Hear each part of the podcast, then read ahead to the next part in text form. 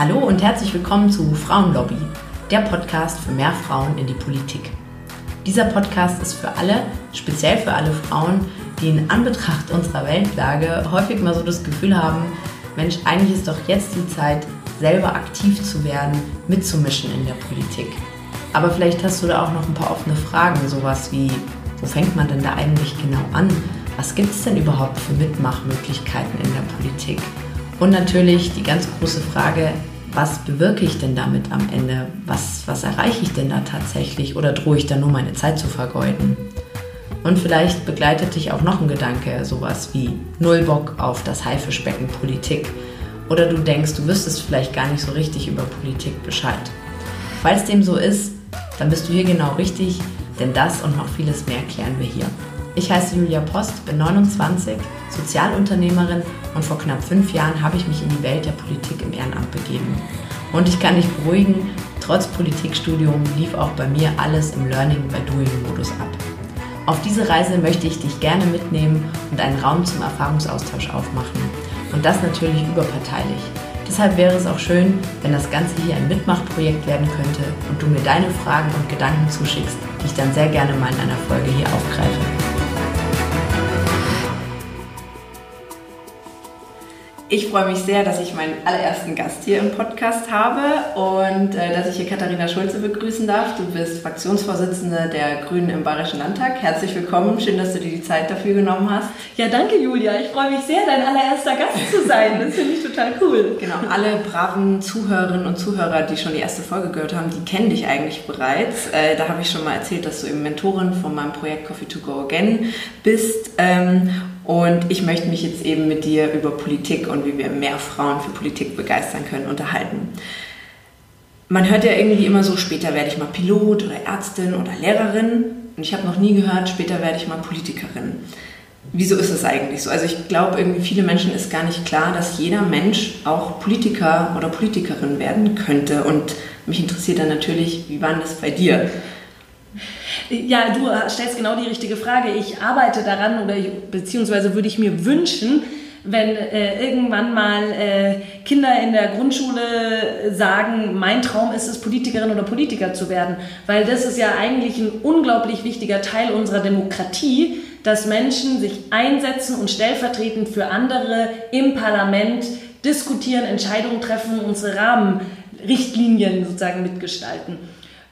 Aber auf deine Frage, also ich selber habe nicht in der dritten Klasse gesagt, oh, ich werde Politikerin. Ja, das war und, auch nicht so. Heute wahrscheinlich auch nicht so. Und ich hätte auch nicht gedacht, dass, ähm, wenn mir irgendwie in der Schule jemand gesagt hätte, hey, mit 28 kommst du im Bayerischen Landtag, hätte ich wahrscheinlich gesagt, what? Ich glaube nicht. Das heißt, bei mir war es eher so wie so eine Reise. Ich meine, das ist ja manchmal so im Leben, Dinge entwickeln sich. Und man kann schon sagen, dass ich schon immer viel so nebenher und ehrenamtlich gemacht habe, Klassensprecherin, Schülersprecherin beim Bund Naturschutz, im Verein aktiv. Und ich habe halt von meiner Familie so stark mitbekommen, diesen schönen Satz, du kriegst die Welt nicht besser gemeckert, du musst, du musst sie besser machen. Und dann kam für mich irgendwann der Punkt, dass ich mir gedacht habe, okay, dieses partielle Organisieren in einer NGO für ein Projekt ist super gut und super schön, aber müsste ich nicht eigentlich dorthin, wo man größere Gesetze macht, wo man Rahmenbedingungen strukturell verändert?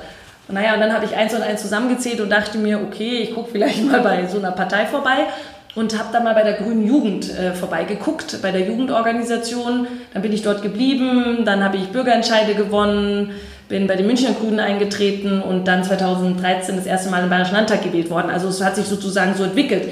Aber so war es doch bei dir wahrscheinlich auch, oder? Oder auf jeden Fall. Also ähm, ich habe ja dieses Trainee-Programm gemacht, wo wir uns dann genau. auch kennengelernt haben. Da war ich ja noch gar nicht Parteimitglied, ähm, weil ich mir, ich habe das für mich auch als Chance gesehen, den Laden mal von innen zu betrachten und mich dann erstmal zu entscheiden. Da hast du ja auch gesagt, oh, da muss ich mir Mühe geben. ähm, hast du auch gemacht. ich bin ja dann auch Mitglied geworden. Aber auf jeden Fall und ähm, ja, ich, ich habe da auch festgestellt, man hat dann einen ganz anderen Blick, wenn man von außen kommt und das plötzlich mal von innen kennenlernt. Also für mich sind es teilweise auch ein bisschen zwei Welten, da kommen wir nachher vielleicht auch nochmal drauf. Ähm, wenn ich mich mit Frauen über Politik unterhalte, dann fallen ganz oft so die Worte Ellbogen, Machtgerangel, Konkurrenz. Da geht es doch gar nicht mehr um Inhalte, sondern nur um Eitelkeiten. Und ich verstehe voll, dass da viele natürlich keinen Bock drauf haben. Bist du am Anfang komplett davon verschont geblieben von solchen Sachen oder ist es eh nur ein Vorurteil? Sowohl als auch, würde ich sagen. Also ich bin ja jetzt auch absichtlich in eine Partei gegangen, die sowas wie Solidarität und ein Miteinander groß schreibt. Das heißt, äh, wir bei uns Grünen und auch in der Grünen Jugend werden auch solche Verhaltensweisen auch hinterfragt und diskutiert und man spricht sowas an. Das hilft natürlich schon mal. Aber es wäre jetzt auch total falsch zu sagen, in der Partei würde immer alles nur Friede, Freude, Eierkuchen sein. Und ich denke mir, so muss es ja auch eigentlich nicht. Weil eine Partei entwickelt ja auch ihre Position durch Diskurs, durch Debatte. Und ich habe überhaupt gar kein Problem mit jemandem inhaltlich hart zu streiten, die Argumente auszutauschen, um die gute Position zu ringen. Das Einzige, was mich immer nervt, wenn es irgendwie persönlich wird oder wenn du dann irgendwie so doof angemacht wirst, weil das ist irgendwie in meinen Augen unnötig, weil im Endeffekt bin ich ja in die Politik gegangen, weil ich, wenn ich es jetzt ganz groß sage, die Welt retten möchte. Ich möchte die Welt besser machen. Und ich finde in meiner Partei viele Leute, die das ebenfalls wollen. Und auf den Weg dorthin, wie wir das schaffen, müssen wir halt dringen, müssen wir halt diskutieren. Aber man kann das ja auch im Miteinander machen. Man kann ja auch überlegen, wie kann man sich empowern, wie kann man sich unterstützen, wie kann man sich die Bälle zuspielen. Und das hängt natürlich dann viel von der Parteikultur ab. Aber das hängt auch davon ab, wie Führungskräfte das vielleicht proaktiv mitgestalten und wie die das auch sozusagen vorleben. Und ich äh, erinnere mich immer noch an mein allererstes Mal, als ich bei der Grünen Jugend bei der ersten Versammlung war. Da saßen so ein paar Leute um so einen Tisch. Irgendwie keiner hat Hallo gesagt.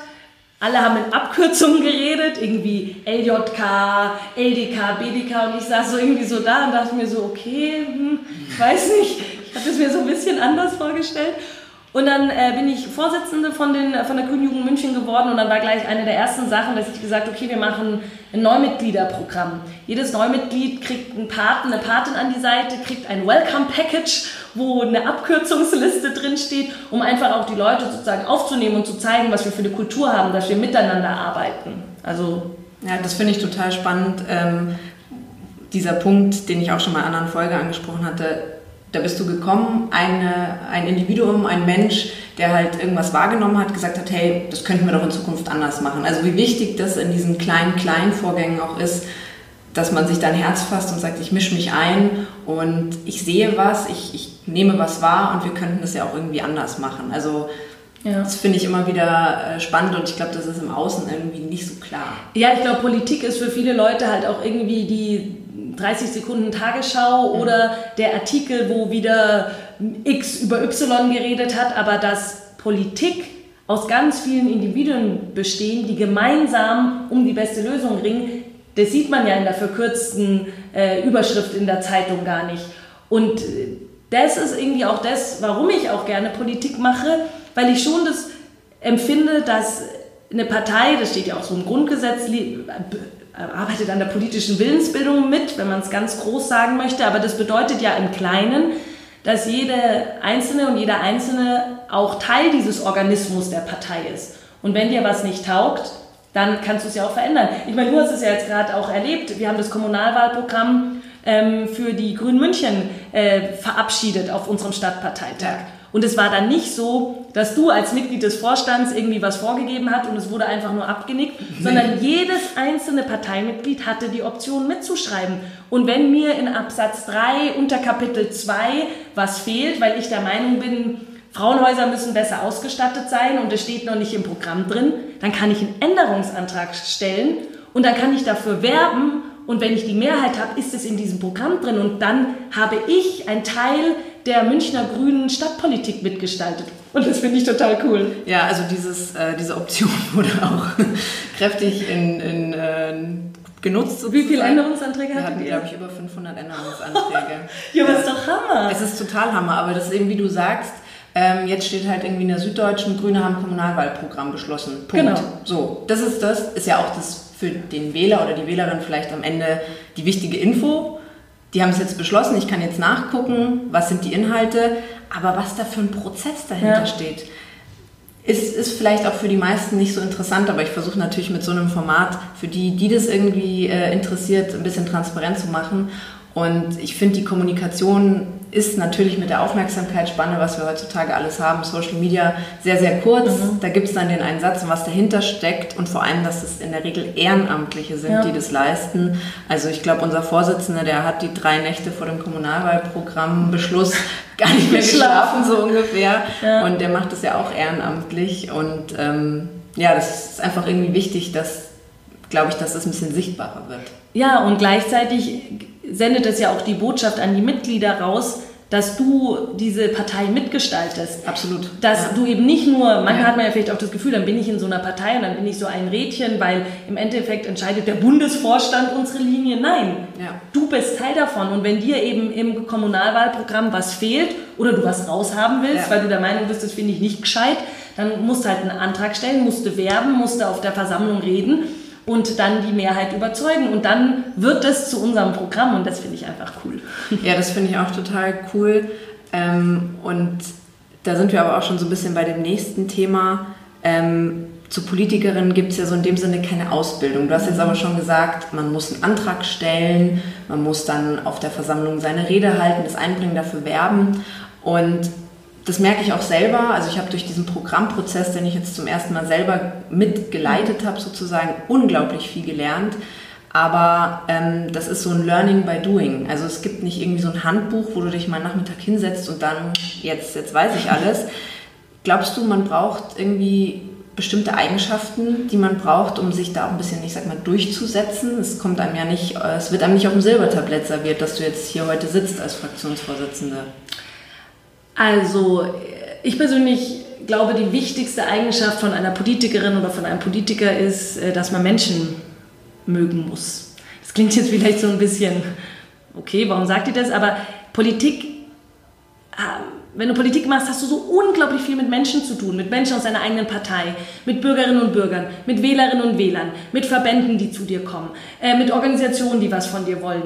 Und ähm, wenn du da kein Interesse hast, mit Menschen zu arbeiten, mit Menschen zu diskutieren, mit Menschen Dinge voranzubringen, dann hast du es, glaube ich, schwerer. Und ich glaube, wenn du diese Neugier und dieses Liebe zum Menschen irgendwie mit dir trägst, plus auch irgendwie einen inneren Antrieb, was du verändert haben möchtest, dann bringst du schon mal das Allerwichtigste mit. Und den Rest, den lernst du. Ich meine, äh, das äh, ist ja mittlerweile auch insgesamt professionalisierter. Ihr als Münchner Grüne macht ja zum Beispiel regelmäßig Neumitgliedertreffen.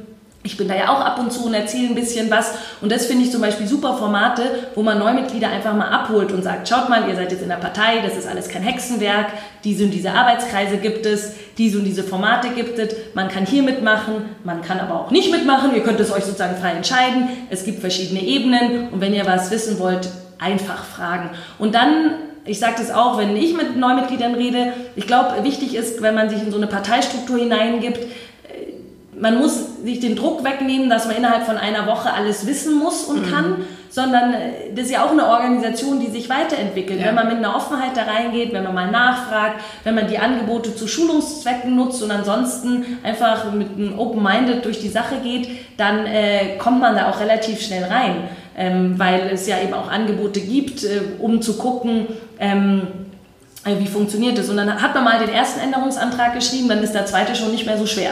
Also das ja. ist ja auch einfach so eine Lernsache. Absolut. Also bei mir war das auch viele Jahre lang, obwohl ich wirklich von klein an immer mega an Politik interessiert war, bei mir war das ganz lange nicht präsent, dass man einfach mitmachen kann. Ich weiß auch nicht, also wie war das bei dir? war dir das schon immer bewusst, ich kann einfach hingehen, ich kann einfach Mitglied werden, ich kann einfach mitentscheiden? Also ich komme ja aus Hersching am Ammersee und äh, da gab es keine Jugendorganisation. Mhm. Also ich glaube, wenn damals in Hersching schon früher so eine Parteijugend das gegeben hätte, dann hätte ich da vielleicht mal hingeguckt. Mhm. Aber mich hat ehrlich gesagt so Gemeinderat und so, äh, da, da habe ich mich irgendwie nicht so gesehen, weil da ja. waren auch irgendwie nicht Leute, die waren wie ich. Das ja, waren halt ja. eher ein bisschen ältere, die eine tolle auch Arbeit gemacht haben, aber irgendwie habe ich da nicht ganz so connected. Ähm, durch äh, durch meine Schule, wo wir viel über Demokratie und Zivilcourage gelernt haben, weil ich war ja vom Christoph Probst Gymnasium, Mitglied der Weißen Rose in der Widerstandsgruppe, war mir schon irgendwie klar, dass ich auch bei einer Partei mitmachen kann. Aber ich, ich habe halt erst später so diese Andockstation gefunden, dass ich mir dachte, hey, da sind irgendwie Leute wie ich, da kann ich mal hingehen, gucke ich mir das mal an ähm, und dann, dann sehe ich schon, was sich dann da sozusagen daraus ergibt. Ja. So war das bei mir. Ähm, ich glaube, viele haben auch so die Vorstellung, dass man als Berufspolitikerin irgendwie von so einem ganzen Beraterstab begleitet wird und auch zurechtgeschliffen wird. Da lernt man dann, was man sagen soll. Ähm, oder dass man so aus Kaderschmieden emporkommt. Also ich kenne jetzt nur meine eigene Partei. Ich weiß gar nicht, weißt du, wie das bei anderen Parteien ist? Bei uns gibt es jetzt in dem Sinne nicht. Weißt du, wie das bei anderen ist? Also ich glaube schon, dass andere Parteien, ähm, einfach weil die auch mehr Ressourcen haben, schon so mehr Schulungen und so anbieten. Mhm. Also sozusagen immer die eine Rhetorikschule mit dem Rhetoriktrainer XY. Mhm. Und dann ist natürlich klar, dass Leute vielleicht da ähnliche Art zu sprechen sozusagen aufnehmen. Bei uns Grünen ist es so nicht. Es gibt natürlich Fortbildungsangebote, die man machen kann, aber das ist null flächendeckend, das ist freiwillig und wir haben gar nicht so viele Trainerinnen und Trainer, die das irgendwie anbieten können. Ähm, und ich, ich räume vielleicht gleich mal mit dem nächsten Bild auf. Also ich bin jetzt äh, jetzt im sechsten Jahr hier im Bayerischen Landtag, Fraktionsvorsitzende und äh, nein, mir schreibt niemand vor, was ich zu sagen habe, sondern das ergibt sich natürlich aus unserem programmatischen Inhalt, also aus den Dingen, die wir beschlossen haben, das, was im Wahlprogramm steht, das ist natürlich auch mein Job nach außen zu vertreten. Das mache ich aber auch gerne, weil ich identifiziere mich ja auch mit den Themen und Inhalten und wie ich das dann sage und wie ich das rüberbringe, da bin ich schon eine eigenständige und individuelle äh, Person. Natürlich habe ich Mitarbeiterinnen und Mitarbeiter, die helfen, meinen Arbeitsalltag zu organisieren, die meine Termine koordinieren. Natürlich haben wir als Fraktion eine Pressestelle, die äh, Pressemitteilungen ausschickt, also sozusagen eine organisatorische, organisatorische Hands-on.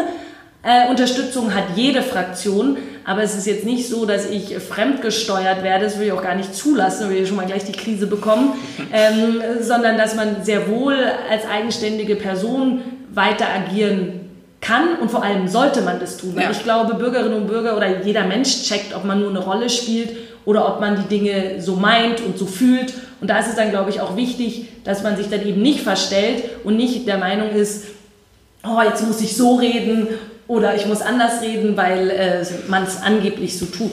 Ja. Das ist, glaube ich, ganz wichtig. Ähm, aber du hast ja schon so ein bisschen erzählt von deiner Anfangszeit bei der Grünen Jugend, da bist du halt mal reingekommen mhm. und, und einfach dazugekommen. Und jetzt ist aber im Laufe deiner Zeit in der Politik hast du ja immer wieder auch das nächste Level erreicht. Also du wurdest dann ähm, in den Bayerischen Landtag gewählt, dann bist du stellvertretende Fraktionsvorsitzende auch gleich geworden, wurdest dann Fraktionsvorsitzende und warst letztes Jahr Spitzenkandidatin mhm. bei der Bayerischen Landtagswahl. Und ähm, also ich so auf dem Level, wo ich mich jetzt bewege, finde ich schon, dass man bei vielen Sachen oft eher auch ein bisschen Einzelkämpferin ist. Also man kann natürlich mal fragen, es gibt so Netzwerkabende, es gibt Förderprogramme, ähm, aber so in diesem wirklichen Daily Business ist man, finde ich, schon relativ auf sich alleine gestellt. Und erstens die Frage, wie erlebst du das? Und zweitens, wie entwickelst du dich weiter? Also es ist ja ein Unterschied, ob du jetzt frisch im Bayerischen Landtag bist oder plötzlich eine Fraktion leiten musst als Spitzenkandidatin wirklich die Frontfrau ähm, bist und die Partei repräsentierst. Ähm, wie, wie machst du das? Also natürlich ist am Ende auch Partei, wenn es um Ämter geht oder so, auch schon auch immer Konkurrenz. Weil es kann halt nur eine Fraktionsvorsitzende geben. Und wenn da drei oder vier Frauen das machen wollen, dann tritt man halt gegeneinander an und ist dann halt auch Demokratie. Und dann möge sich die Beste durchsetzen und gewählt werden und die darf dann die Fraktion sozusagen führen. Ich persönlich empfinde mich jetzt nicht so als äh, Einzelperson oder so Lonely Wolf oder so, dass ich da alleine durch die Politik stromere. Äh, das, glaube ich, entspricht auch nicht so meinem Naturell, weil ich, ich arbeite gerne in Teams, ich arbeite gerne mit Leuten zusammen. Ähm, und äh, es entwickelt sich ja auch. Ich glaube, es ist auch immer so ein bisschen, wie man selber auftritt. Ich meine, ich rede ständig mit Menschen, ich frage, wie sie das sehen, aber ich nehme mir dann schon auch raus, meine eigenen Entscheidungen sozusagen zu fällen. Und für mich war zum Beispiel klar, als ich 2013 in den Landtag gewählt worden bin, dass ich schon gerne auch an der äh, Gestaltung der Fraktionen mhm. mitmachen möchte. Also es war mir nicht nur wichtig, jetzt Abgeordnete zu sein, um meinen Fachbereich zu ja. managen, sondern ich wollte schon auch meine Erfahrungen aus Vorstandsarbeit, ich war ja fünf Jahre Kreisvorsitzende in München, auch in diese Fraktion mit einbringen und habe mich dann als stellvertretende Fraktionsvorsitzende be beworben. Da mag jetzt der ein oder andere sagen, oh Gott, gerade reingewählt und schon macht sie das. Aber ich hatte so das Gefühl, ja, warum denn nicht? Ich mache ein Angebot an meine Kolleginnen und Kollegen. Ich ich habe dann natürlich auch eine Rede gehalten und habe gesagt, was ich mir an organisatorischen und strukturellen Dingen vorstellen könnte, was wir anders machen ja. können und habe dann da das Vertrauen bekommen, das zu tun. Und das Gleiche galt ja dann auch, als dann der Fraktionsvorsitz frei war, dass ich gesagt habe, okay, ich habe Ideen, wie ich meine Fraktion voranbringen möchte. Ich bewerbe mich um euer Votum und ihr dürft entscheiden, ob ihr diese Ideen auch irgendwie gut findet oder ob ihr sagt, das ist der totale Quatsch, das machen wir nicht. Da ich jetzt gewählt wurde und jetzt wieder gewählt wurde, scheinen die Ideen nicht ganz doof zu sein. Das ist ja schon mal äh, ziemlich gut. Mm, und das ist, also das hat mich natürlich dann auch total gefreut. Aber das hat natürlich auch zur Folge, dass man sich ständig auch weiterentwickelt und auch weiterentwickeln muss. Mhm. Und ich finde das aber persönlich gut, weil ich, ja. mein Leben ist ständige Weiterentwicklung und wenn du nicht auch neue Impulse aufnimmst oder so, dann ist es für dich selber, glaube ich, auch schon doof. Und ähm, also es gibt keine Schulung, wie werde ich eine gute Fraktionsvorsitzende, aber ich meine, man hat ja auch Austausch mit anderen Fraktionsvorsitzenden ähm, und entwickelt sich auch weiter. Und ich habe zum Beispiel in der letzten Legislatur berufsbegleitend noch ein MBA an der TU München angefangen. Das ist der Wahnsinn. Ja, ich muss ja. nur noch die MBA-Arbeit schreiben. Drück mir die Daumen. Alle 80 Daumen Seiten. Gedrückt. Genau, und da ging es auch ganz viel ums Thema Leadership, also ums mhm. Thema Führung. Ja. Und das also ich habe es gemacht. Also da hast du auch für dich einfach Impulse mit. Genau, cool, habe ich totale Impulse rausgenommen und ich hatte auch einfach Bock nochmal irgendwie neben der Politik nochmal einen anderen Input ja. zu bekommen, aber ich habe es natürlich kombiniert und habe mir gedacht, gut, jetzt höre ich mir mal Leadership-Konzepte aus dem Unternehmen an und guck mal, was wir für, die, für meine Fraktion übernehmen können und was vielleicht auch in unsere Kultur nicht passt. Ja. Also das war eigentlich ziemlich gut und wie gesagt, außer die MBA-Arbeit ist alles schon geschafft. Das ist also fetten Respekt auf jeden Fall. Ich mache ja auch ein Fernstudium und äh, bei dem, was du hier an der Backe hast, kann ich mir ungefähr vorstellen, was du da in den letzten Jahren gemacht hast. Aber dir wird es doch auch so gehen, dass man einfach gut findet, nochmal einen neuen Input so ein bisschen bekommen, oder? Deswegen ich finde es auch ganz auch. wichtig. Also ich glaube, ähm, das ist vielleicht auch was, was ja an der Politik oft kritisiert wird. Man ist dann irgendwann in seinem Elfenbeinturm, genau. wird es so gern gesagt. Ja, man hat gar nicht mehr den Kontakt zur Basis und zu den normalen Menschen. Und da wird eben vergessen, man ist ein normaler Mensch. Und genau. dass du dieses MBA-Studium machst, das findet man jetzt auch nicht gleich auf der Startseite von deiner Homepage. Also ich glaube, da wissen viele einfach auch gar nicht, was macht ein Mensch noch sonst ja. so. Ne? Man ist vielleicht Vater oder Mutter, man kümmert, also es gibt ja auch viele Abgeordnete, die vielleicht einen pflegebedürftigen Angehörigen zu Hause haben oder, oder, oder. Ja. Also es gibt ja ganz viele Biografien. Ähm, nur das wird halt nicht in der Tagesschau geblendet. Genau. Das ist ja auch richtig so. Ja, ja, genau. Aber das ist doch irgendwie voll der schöne Appell auch da, dass man vielleicht auch nachsichtiger miteinander auch irgendwie Unbedingt, umgeht. Ja. Und auch einfach anerkennt, dass jeder auch sein Päckchen trägt und mal geht es einem besser und mal geht es einem schlechter. Und das, was im Unternehmen der Fall ist, das äh, ist natürlich auch in der Politik so, weil es sind ja hier nicht nur Roboter unterwegs, die 24-7 äh, Politik machen und einen Antrag nach dem anderen rausballern und nichts Geileres finden, wie sie ständig im, mit die Reden um die Ohren zu hauen, sondern man ist ja mehr, man ja, hat ja mehrere ja. Rollen und äh, die, die ähm, haben natürlich auch einen Einfluss auf deine politische Arbeit. Ja? Geht es ja. dir besser, geht es dir schlechter? Hast du von woanders einen Impuls mitbekommen? Hast du irgendwie ein interessantes Gespräch gehabt? Das trägst du natürlich auch mit rein. Also ja. in der Hinsicht ist, glaube ich, die Rolle Mensch mit der Politikerin, dem Politiker kannst du nicht so auseinander dividieren. Das ja. gehört schon zusammen. Ja, und diese vielen verschiedenen Ansätze, die machen unsere Demokratie ja dann auch aus. Ähm, wir haben es vorhin schon so ein bisschen beim Kommunalwahlprogramm gesagt, dieses Engagement, das erfordert wirklich sehr, sehr viel Zeit. Und äh, natürlich ist es nicht nur in der Partei so, das ist auch, wenn du dich im Sportverein engagierst oder sonst wo. Ähm, ich finde, wenn du so ganz einfaches Basismitglied bist und sagst, ab und zu stelle ich mich mal in Infostand, kannst du es natürlich sehr gut steuern. Aber wir wollen ja die Hälfte der Macht. Ähm, und dann müssen wir auch in Ämter und in Mandate. Mhm. Und ähm, ich werde sehr oft gefragt, wie viel Zeit ich da in mein Ehrenamt auch bei den Grünen stecke und konnte das ehrlich gesagt nie so richtig sagen. Deshalb habe ich das mal eine Woche getrackt. Und, es Und waren, wie viel waren es? Ja, es waren fast 35 Stunden. Oh, darum track ich es nie. Ja, ich will es lieber gar nicht wissen. Das ist 35 so, Stunden. Das ist so wie diese schlimme Anzeige beim iPhone, wie ja. du am Handy rumhingst. Okay, genau, ja. auch niemals machen. Ja. ja. Ähm, genau, und ich muss dazu sagen, das war jetzt schon eine relativ durchschnittliche Woche. Mhm. Es war jetzt nicht so die Woche vom Kommunalwahlprogramm mhm. oder so. Ich sage, okay, besondere Woche. Nee, das war relativ durchschnittlich. Und also mich hat das ehrlich gesagt geschockt, weil mir das in dem Sinne nicht so bewusst war. Und ich weiß ja, dass meine Kolleginnen und Kollegen im Vorstand, bei denen schaut es nicht anders aus. Ja.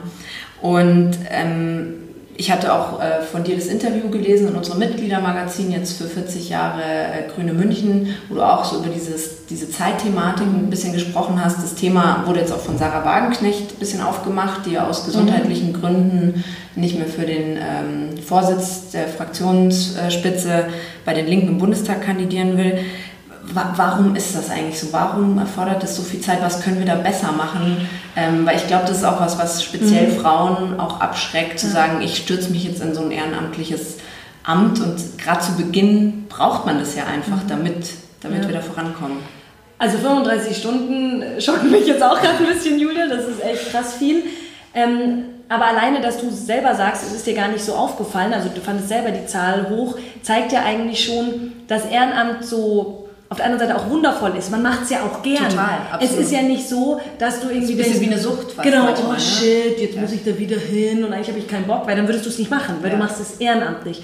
Und das ist, glaube ich, auf der einen Seite der Reiz, aber auf der anderen Seite auch die Gefahr, dass es dich so einsaugt. Genau, dass du, so, ja. genau, dass du das Gefühl hast, oh, und zu der Veranstaltung muss ich noch und dann muss ich auf den Infostand und dann will ich, und dann treffe ich ja auch lauter nette Leute. Ich meine, ja. alleine, dass wir uns getroffen haben, ist so cool und das haben wir durch die Partei geschafft, ja. dass wir ab und zu mal einen Kaffee trinken gehen. Jetzt kannst du überlegen, ist das jetzt schon privat oder ist es nicht halb auch ein bisschen Ehrenamt? Also da beginnt es ja schon sozusagen zu verschwimmen und zu verwischen. Und ich glaube, da hilft nur, dass man zum einen sich selber gut organisiert und auch einfach mal klar ist und sagt, gewisse Termine mache ich nicht. Ja. Und das ist am Anfang total schwer, weil irgendwie fühlt man sich ja auch verpflichtet und man hat ja versprochen zu helfen oder so. Aber das Schöne am Ehrenamt ist ja, es gibt ja auch noch andere Leute, die auch was tun können. Ja. Das heißt, du musst dich, glaube ich, da klar und ordentlich organisieren. Und ich finde auch, dass die Organisation, also in dem Fall eine Partei, den Mitgliedern helfen muss, dass es nicht ausartet. Was meine ich damit?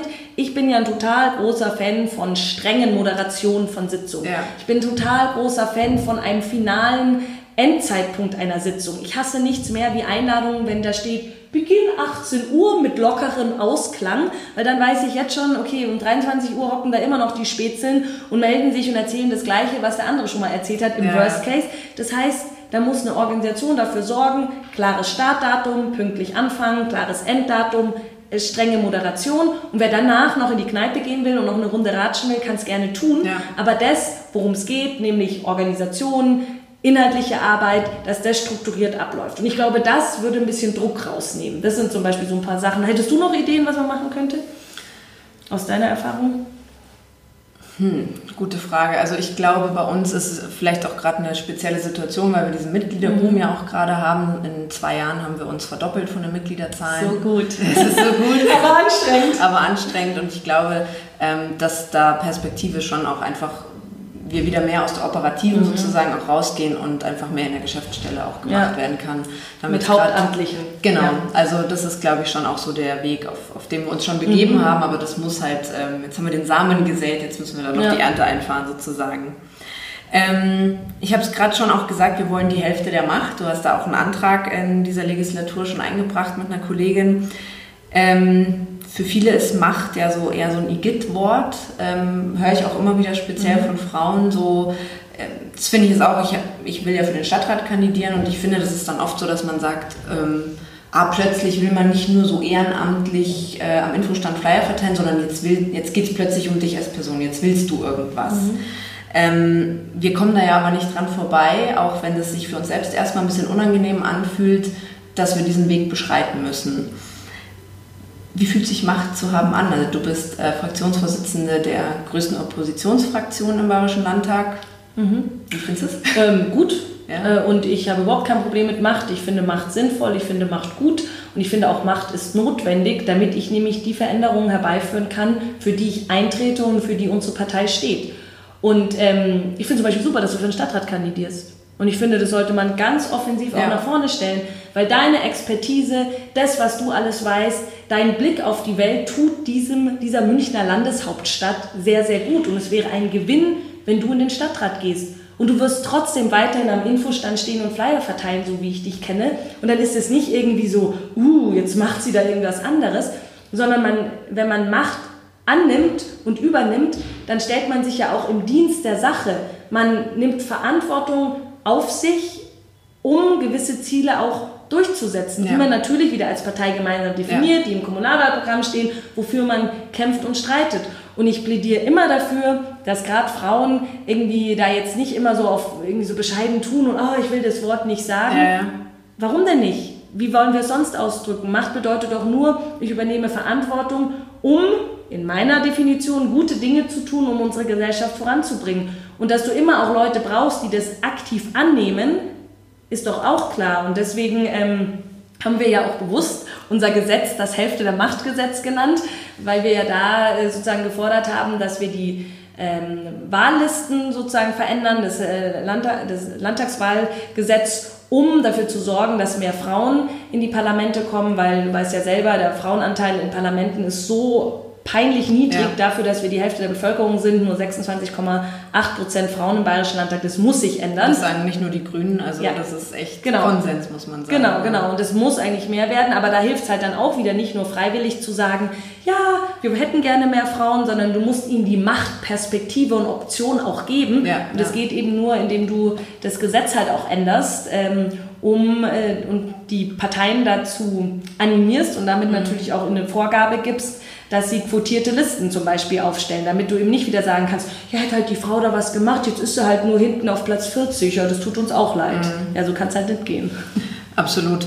Ähm, aber ich muss auch wirklich sagen, also mir hat wirklich in diesem Prozess geholfen, das ist für mich ja auch ein Prozess, dass ich sage, ja, ich kandidiere jetzt, ich traue mir das zu, ähm, ist zum einen wirklich lange dabei zu sein und das zu erleben ähm, und zu sagen, ja, ich habe auch kein Problem damit zu sagen, ich glaube auch, meine Perspektive würde dem gut tun. Es ist ja auch dann nicht nur meine Perspektive, man ist ein Team. Ja. Ähm, und ich merke das auch immer wieder, also wie ich zum Beispiel auch in ein Amt gekommen bin, ist, ich wurde gefragt, ähm, Julia, magst du nicht für den ähm, Vorstand kandidieren?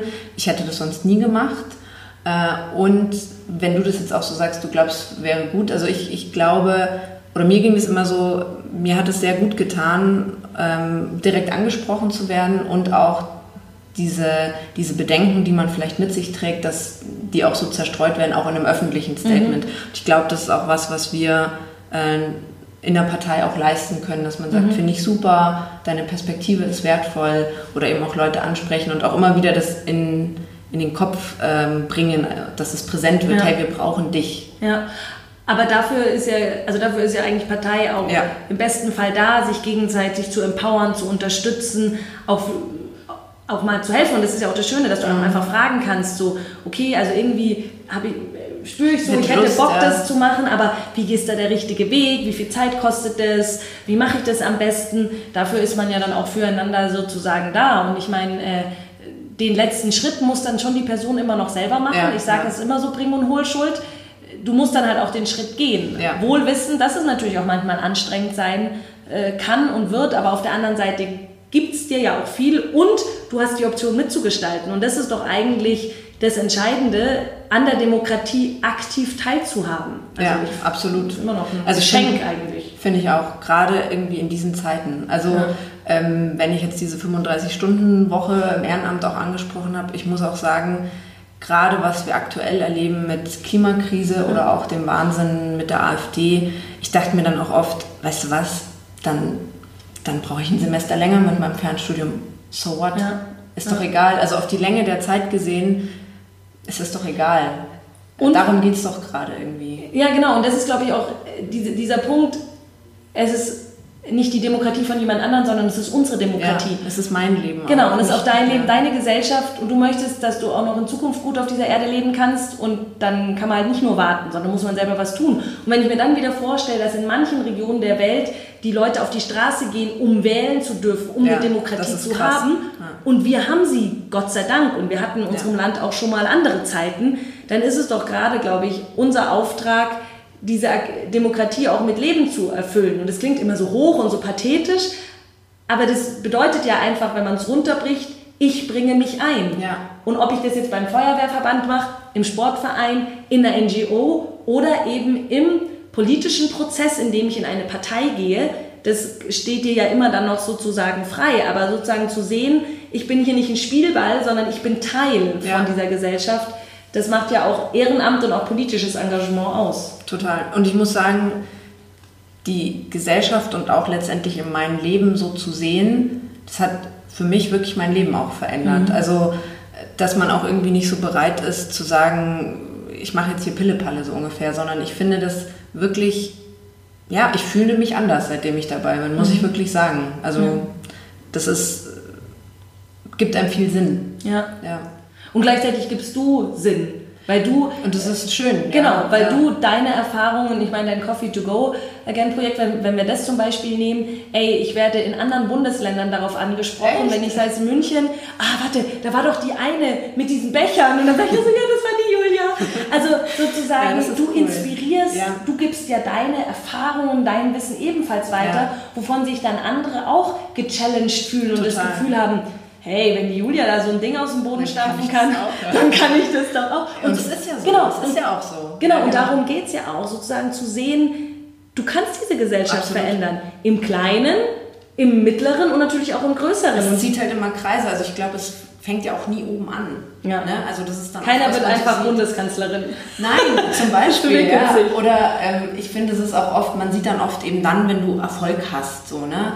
Aber das kommt meistens nur dabei raus, wenn du eben unten irgendwo mal angefangen hast. Ja, und jetzt stelle ich die Gegenfrage, definiere doch mal Erfolg. Genau. Erfolg ist ja auch nicht nur, wenn ich im Parlament sitze. Erfolg kann genauso gut sein, wenn ich, äh, weil das finde ich auch noch äh, super wichtig, dass Leute nicht nur das Gefühl haben, ich kann nur Politik machen, wenn ich irgendwie nichts geiler finde, wie vor 4000 Leuten im Festzelt zu reden und irgendwie so der laute Töne-Typ bin. Ja. Nein, Politik ist für alle Typen da. Und wenn du eher die leisen Töne-Typ bist, dann gibt es Rollen auch in, in einer Partei für dich. Beispielsweise kann ja dann dein Erfolg auch sein, wenn du Top-Organisatorin bist oder Top-Organisator, super gerne äh, Sachen koordinierst, dass du vielleicht das Kommunalwahlprogrammprozess organisiert hast. Das ist ein Hammer-Erfolg, wenn das ja. dann erfolgreich durchgeht und dann musstest du aber nicht die, die flammenden Reden auf dem Parteitag reden, um einen Antrag zu retten oder nicht zu retten, sondern du hast andere Dinge für den gemeinsamen Erfolg gemacht. Prozess, ja. Und ich glaube, das ist was wäre total wichtig, wenn wir im politischen Bereich Erfolg auch mal umdefinieren würden. Ja. Weil im Moment ist ja im politischen Bereich Erfolg irgendwie Wahlergebnis, hohe Stelle, irgendwie irgendwas gewinnen gegen jemand anderen. Mhm. Das ist Erfolg. Ja.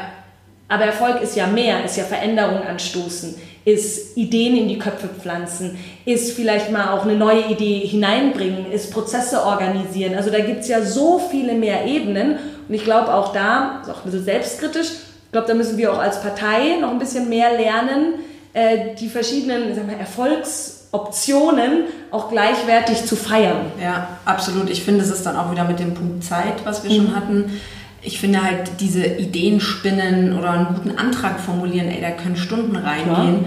Ähm, das ist Schreibtischarbeit, davon machst du in der Regel kein Selfie.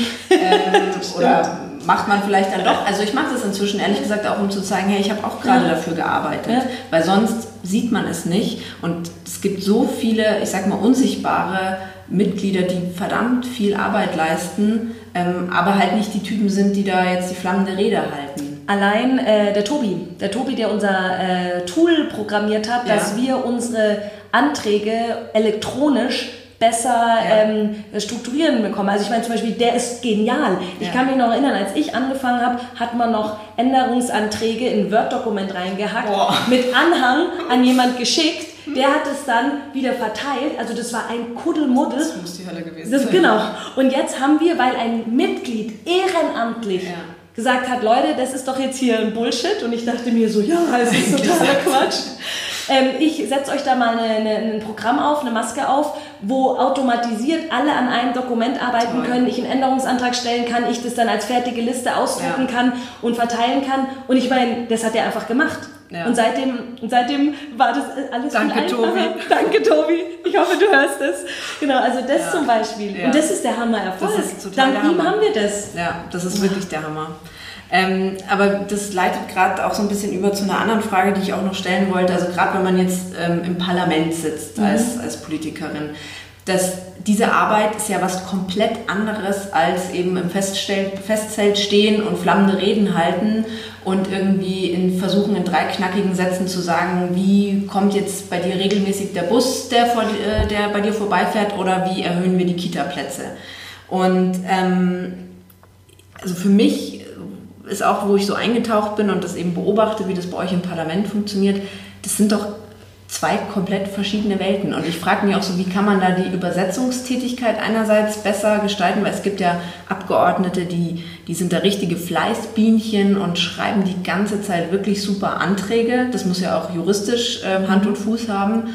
Ähm, und dann ist aber so dieses Bild von, ja, die Politiker, die labern da die ganze Zeit. Was machen die denn wirklich? Such dir doch mal einen richtigen ja. Job. Das sind ja auch Sätze, die immer wieder ja. fallen. Ähm, also einerseits diese Übersetzungstätigkeit und andererseits, was du gerade schon gesagt hast, Politik muss ja für alle Typen da sein. Vielleicht bin ich halt der, der sich gerne mein Kämmerchen einsperrt und einen geilen Antrag formuliere.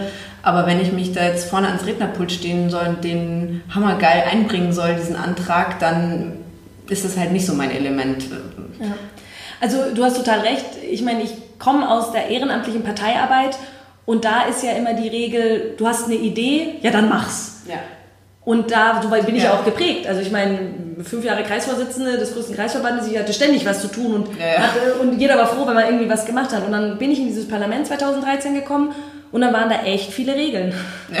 Dann irgendwie alleine, um eine Anfrage einzureichen, musst du mehrere Schritte durchlaufen. Und da musste ich schon noch mal lernen, obwohl ich davor schon so viel Politik gemacht habe, dass der Mikrokosmos Parlament anders tickt, mhm. dass es da andere Regeln gibt, dass es da eine Geschäftsordnung gibt, Kriegt man dann Einweisungen am Anfang oder muss, bist du da wieder so, äh, muss ich mir alles selber zusammensuchen? Also da helfen die Fraktionen. Also die Fraktionen mhm. sind ja der Zusammenschluss der einzelnen Abgeordneten der Parteien. Ja. Also die SPD-Fraktion, die CSU-Fraktion, wir als grüne Fraktion. Und die Fraktion hilft einem dann. Okay. Also äh, wir hatten dann Einführungssitzungen, äh, ähm, wo der Geschäftsführer alles erklärt hat. Dann haben auch unsere Mitarbeiterinnen und Mitarbeiter die neuen Einführungsschulungen bekommen, weil die müssen uns ja helfen, diese ganzen äh, Formalsachen ordentlich durchzuführen. Und da wird einem sozusagen geholfen, in dieses System Landtag hineinzugehen. Und jetzt, glaube ich, kommt die große Aufgabe, dass wir, was wir hier in diesem Bayerischen Landtag tun, auch nach draußen kommunizieren. Mhm. Weil es gibt ja diese Studien, dass Menschen sich sehr wenig am Tag mit Politik ja. beschäftigen und dann kriegen sie eher die große Politik mit. Äh, der irre Trump hat wieder gesagt mhm. oder auf der Bundesebene X und Y hat gesagt. Oder du bekommst so ein bisschen das Kommunale mit, weil es dich direkt betrifft. Irgendwie hier, der Skaterpark soll nicht gebaut werden oder das, die Umgehungsstraße wird gebaut oder so. Und diese Landesebene ist ja so total dazwischen. Ich weiß nicht, hast du früher viel von der Landesebene mitbekommen? Null. Genau. Null. Genau. Ich, genau. Also ich kannte dich auch nur, weil eben deine Mitarbeiterin eine Freundin mhm. von mir ist, mit der ich Abi gemacht habe. Da hatte ich deinen Namen schon mal gehört, davor hatte ich ihn ehrlich gesagt genau. nicht gehört. Ja. Genau, und darum war für mich zum Beispiel 2013 total wichtig, dass ich gesagt habe, okay, weil das Konsumverhalten von Informationen bei Menschen sich verändert hat, es, es gibt nicht mehr die eine Tageszeitung, die alle lesen und dann sind sie informiert, dann muss ich als Landtagsabgeordnete meinen Teil dazu beitragen, über möglichst viele Kanäle auch zu berichten. Mhm. Und ich habe ja davor schon viel Social Media gemacht. Das heißt, das habe ich einfach weitergemacht. Ich war die erste YouTuberin in meinem, in der, in der, im, im Bayerischen Landtag, weil ich einfach gesagt habe, okay, ich muss mal irgendwie ein bisschen erklären, was tun wir denn? Mhm. Und ich habe dann zum Beispiel die Folge aufgenommen, Landtags-ABC habe ich es genannt, wo ich in einfachen Sätzen erklärt habe, was ist ein Hammelsprung, was ist eine Fraktion, ähm, wie funktioniert so ein Ausschuss, äh, gibt es einen Fraktionszwang. Einfach so mal diese Basics, ja. weil äh, wenn du da nicht tief drin bist, denkst du dir so, was macht diese Schulze den lieben langen Tag? Und da glaube ich, ist es auch Aufgabe von Politik, auch wieder hier Bring- und Hohlschuld. Wir müssen Angebote machen, ja. wir müssen die Leute mitnehmen, follow me around bei Instagram, auf der Website, alle Sachen hochladen, aber natürlich auch ich werfe jetzt den Ball den, den Zuhörerinnen und Zuhörern zu, natürlich auch sich selber auch informieren. Auch konsumieren, auch, konsumieren auch mal nachzugucken. Mhm. Und äh, weil eigentlich findet man Informationen. Also das ist, glaube ich, so ein beidseitiger Prozess. Ja. Ähm, du hast gerade schon gesagt, ähm, wie viele Angebote du da geschaffen hast und du erklärst äh, da auch viel. Und du bist jetzt als beste Rednerin im Landtagswahlkampf ja. äh, ausgezeichnet worden. Ganz herzlichen Glückwunsch. danke, danke. Das ist schon geil. Ähm, habe auch einen schönen Pokal bekommen. Ja, habe ich gesehen.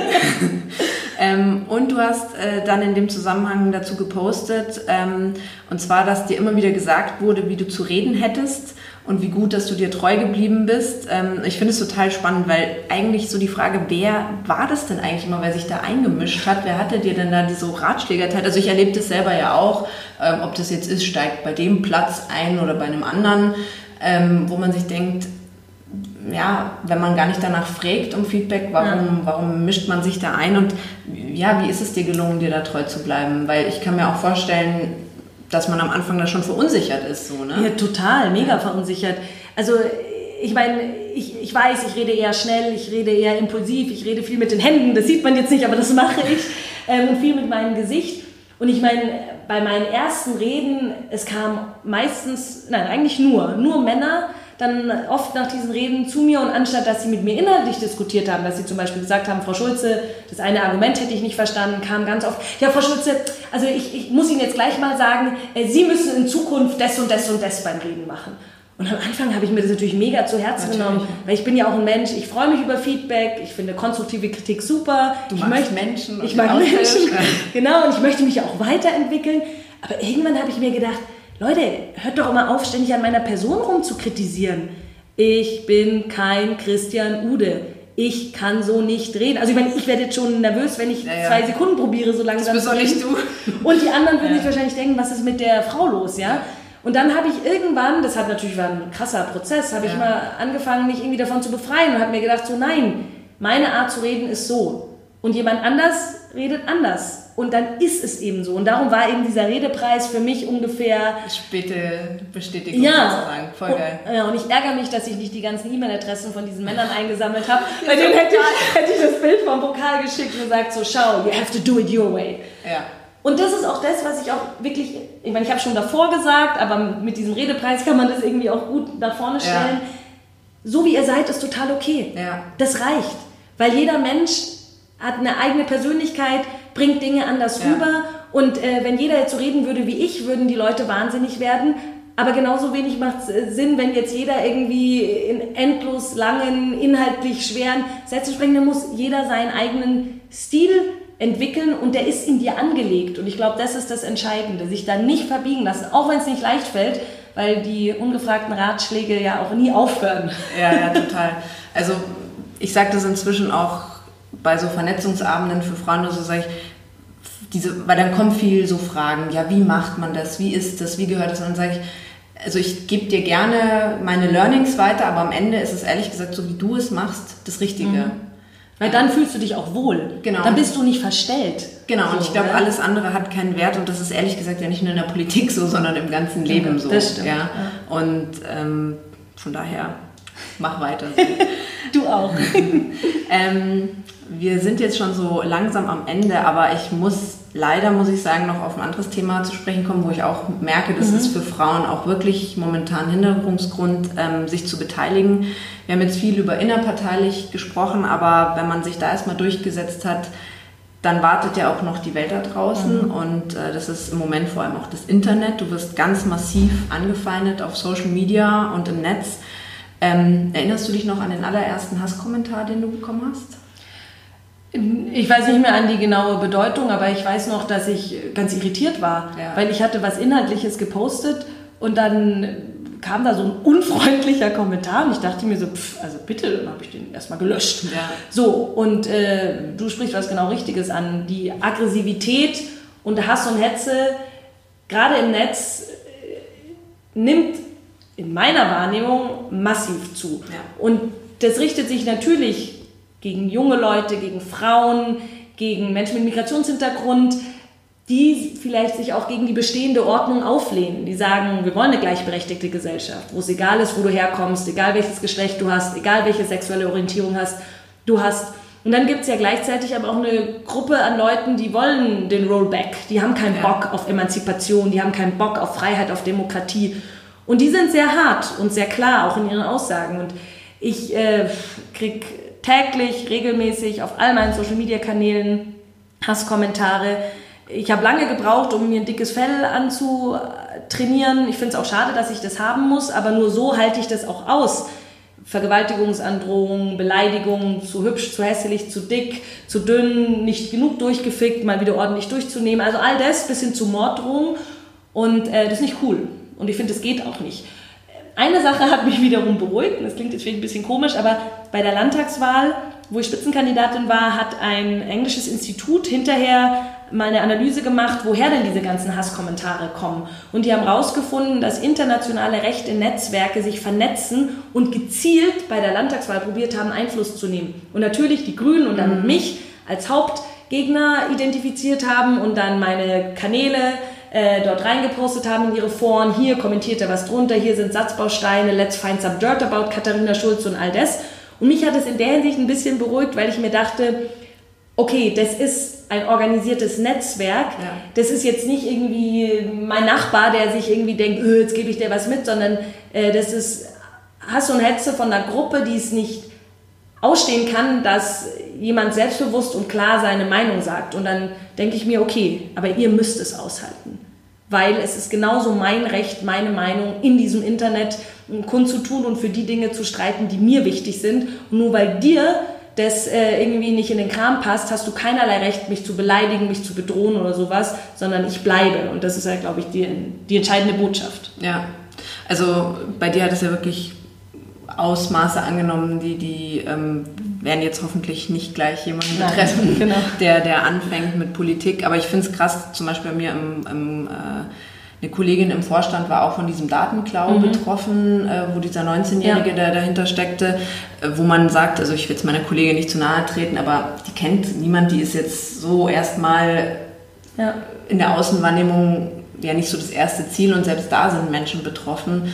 Ähm, und das, ja, das finde ich schon auch echt krass. Also ja. ich muss auch sagen, wenn man sich überlegt, eben wir wollen die Hälfte der Macht, man will da weitergehen. Du hast gesagt, du hast dir ein dickes Feld zugelegt was du eigentlich blöd findest, aber ich glaube, anders wird man das gar nicht aushalten. Ne? Ja, also man muss selber lernen, damit ein bisschen mhm. umzugehen, aber dann gibt es ja noch weitere Maßnahmen und ich finde, die werden viel zu wenig gemacht, weil wir können ja das Problem jetzt auch nicht auf den Individuellen abschieben. Wir können ja nicht sagen, naja, du musst halt mit den Hasskommentaren um, äh, aushalten, I don't care. Also ich meine, das ist ja nicht solidarisch. Ja. Das heißt, ich glaube, Solidarität ist da das entscheidende Zauberwort. Einfach helfen. Wenn du merkst, dass auf irgendeiner ähm, Post oder so die Hater abgehen, schreib einfach mal was Nettes. Und wenn es nur drei Sätze ist, du bist super. Ich sag's dir als selber Betroffene, das geht runter wie Öl und man denkt sich, danke, I'm not alone. Ich meine, rational weiß ich das, aber ja, es aber tut das, einfach sozusagen gut. Klar, das wird einem auch mal wegrutschen und das wird man nicht immer präsent haben. Ne? Genau, also, genau. Und da gibt's ja auch zum Beispiel auch äh, online auch schon coole Gruppen wie das Ich bin hier, ähm, die sozusagen auch ein bisschen counter, also ja. gegen den Hate Speech arbeiten. Und ich glaube, das ist total wichtig. Aber auch da gilt, das kann eine Zivilgesellschaft nicht alleine machen. Ich finde, dass Polizei und Justiz besser ausgestattet gehören. Die brauchen Fachexpertinnen und Experten im IT-Bereich dort, damit Bedrohungen, Beleidigungen und Co. konsequent auch verfolgt werden. Das Internet ist kein rechtsfreier Raum. Und ich habe früher auch immer gedacht, na ja, ich lösche es, ich verberge das, ich sperre diesen Typen. Und mittlerweile zeige ich das konsequent an. Ja. Und natürlich, nicht alles wird, äh, findet man den, der, den oder die, die das geschrieben hat. Aber ich habe schon ein paar Erfolge. Zum Beispiel hat mal jemand gegen Flüchtlinge gehetzt und der muss jetzt 1000 Euro an eine NGO meiner Wahl ah. äh, ähm, äh, spenden, ja, damit er davon gut. lernt. Und natürlich habe ich ihm dann äh, gleich eine Organisation ähm, äh, aufgetragen, die sich für die Rettung der Flüchtlinge im Mittelmeer einsetzt, weil ich mir der Meinung war, ähm, das soll der doch dann gleich mal so machen. Also es gibt da Lösungen. Und natürlich müssen wir, glaube ich, auch von politischer Seite Demokratiebildung, Medienkompetenz, Toleranz, also all diese Dinge in unserer Gesellschaft wieder mehr lernen, dass auch man verschiedene Meinungen aushalten muss und kann, dass rechtsextremistische, antisemitische, menschenfeindliche Meinungen keine Meinungen sind, sondern buchstäblich ein Verbrechen und dass sie in unserer Gesellschaft nichts verloren haben. Also ich glaube, da kann ich nicht nur sagen, ja, Julia reißt sich halt zusammen ja. oder Katha schreibt bei der Julia was Nettes drunter und dann wird schon passen, ja. sondern da musst du auch politische Rahmenbedingungen ändern. Beim Thema Repression, aber vor allem auch beim Thema Prävention. Das, glaube ja. ich, gehört noch dazu. Auf jeden Fall. Ich kann nur so aus meiner äh, Warte berichten. Ich finde es ganz interessant. Ich selber bin jetzt ja nicht mit einem Facebook-Profil oder so im, im Netz vertreten und auf meinen persönlichen Kanälen wurde ich bisher komplett verschont von sowas toi, toi, toi. Ähm, auch bei meinem Projekt war da nichts, aber was ich interessant fand, ich habe dann mal äh, eine Woche diesen Twitter-Account Wir sind grün mhm. übernommen, wo halt grüne Mitglieder mal zeigen, was sie so machen. Und ich habe ja genau das gleiche gemacht mit meinem Projekt wie vorher. Ja. Plötzlich war ich bei diesem Account, ging's los. Ja. Und das fand ich sehr interessant. Also so, ähm, wenn du noch eine nette Initiative bist, sind sie sind sie wohl nicht so hinterher. Ähm, aber wenn sie irgendwelche Gegner auserkundschaftet äh, haben, da sind sie sofort dabei. Und was mir wirklich auch geholfen hat, ist, dass man das nicht so mit sich selbst ausmacht. Ja. Also ich glaube, dass man nach außen geht, da gab es ja auch von euch so Formate, den Hate Slam oder so, genau. wo man mal so die Kommentare ja. vorliest oder die Katrin Göring-Eckert hat damit auch mal angefangen, ja. der Philipp Amthor auch. Ähm, und ich glaube, das ist ähm, wirklich eine gute Sache, dass man dann da nicht alleine sitzt, sondern sich da zusammenschließt. Und da hilft ja auch wieder Partei. Also Total. Äh, wenn jetzt Leute denken, oh Gott, ich hatte Bock, politisch aktiv zu werden und jetzt höre ich das und ich will es nicht, will ich nur zurufen. Also ich meine, wir haben ja auch Strukturen, genau. wo wir uns gegenseitig helfen, wo wir Unterstützung anbieten, damit man da nicht alleine durch muss. Und ich meine, jeder, der schon mal einen Shitstorm erlebt hat, weiß, wie furchtbar das ist. Ähm, aber auch, dass er aufhört und dass du auch nicht alleine bist. Nee. Und ich finde, mein Hauptargument ist immer noch, dieses Internet gehört uns allen. Und meine Meinung hat dort ebenfalls ein Recht vertreten zu sein. Und ich lasse mir das nicht kaputt machen, nur weil jemand das schlimm findet, dass äh, eine selbstbewusste Frau ihre politische Meinung hier kundtut. Das muss dieser Typ aushalten. Ja. So. Und äh, das ist also jetzt meine persönliche Motivation. Mm, aber ich kann verstehen, also es macht natürlich was mit einem. Ich ja. habe viele Nächte nicht gut geschlafen. Äh, deswegen, das ist ja auch irgendwie klar, aber ähm, arbeiten wir zusammen dran, dass es besser ja. wird. Ich glaube, das ist super wichtig. Ich kann dir nur sagen, erstmal vielen Dank, dass du dir heute die Zeit dafür genommen Sehr hast. Gern. Und zum anderen, ähm, mach weiter so. Ähm, ich fangirle hier total, aber ähm, es ist wirklich auch ähm, dadurch, dass du meine Mentorin warst, habe ich natürlich dann auch immer deinen Weg so weiter mitverfolgt und es ist einfach auch selbst wenn wir uns natürlich nicht jede Woche treffen können, einfach auch so ein Vorbild, ähm, wo man auch dran wachsen kann, allein in der Beobachtung. Also deshalb, und ich, oh. ich wette, da werde ich nicht nur für mich sprechen, ich bin davon überzeugt, dass es ganz, ganz vielen jungen Frauen so geht und dass du da, dass deine Arbeit enorm wichtig ist und deshalb mach weiter und ähm, Oh Julia, jetzt warst du mich voll verlegen. Ich habe schon ganz rote Backen. Ähm, äh, das ist sehr lieb von dir und ähm, ich fangirle nämlich immer zurück. Du siehst ja, ich like alles, was du postest, weil ich äh, so, es so cool finde, wie du, äh, weiß ich auch noch, als wir uns getroffen haben, äh, auch so mit einer klaren Vorstellung und einer Idee da gekommen bist und dann auch, weil es natürlich auch Hürden und Schwierigkeiten hast, dich einfach nicht davon abbringen hast lassen, mittlerweile dein Projekt bundesweit bekannt ist du immer mehr gemacht hast, dich selbstständig gemacht hast, wiederum anderen Leuten hilfst, die ihren Weg zu finden. Ey, was gibt's Besseres? Und jetzt kandidierst du noch für den Stadtrat und kannst auch noch äh, Stadtpolitik machen. Besser ja. geht's ja nicht. Total, die Reise geht weiter. So ist es. Ja, und das ist immer aufregend und schön. Genau. So machen wir weiter. So machen Vielen wir weiter. Dank dir, Katharina Schulze. Gerne.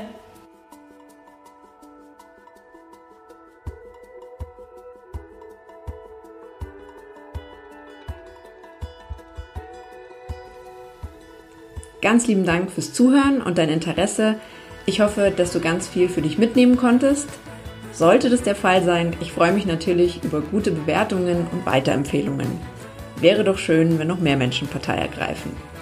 Abonnier den Podcast doch auch am besten gleich, sodass du keine Folge mehr verpasst. In der Zwischenzeit kannst du mir natürlich auch gerne auf meinen Social Media Kanälen folgen, die ich dir in die Show Notes packe. Dann bist du live dabei bei meinen ehrenamtlichen Aktivitäten und allem, was mir dort so widerfährt. Schreib mir auch gerne Themen und Fragen, die dich interessieren. Ich greife gerne alles auf, was die Community so bewegt. Bis bald zur nächsten Folge.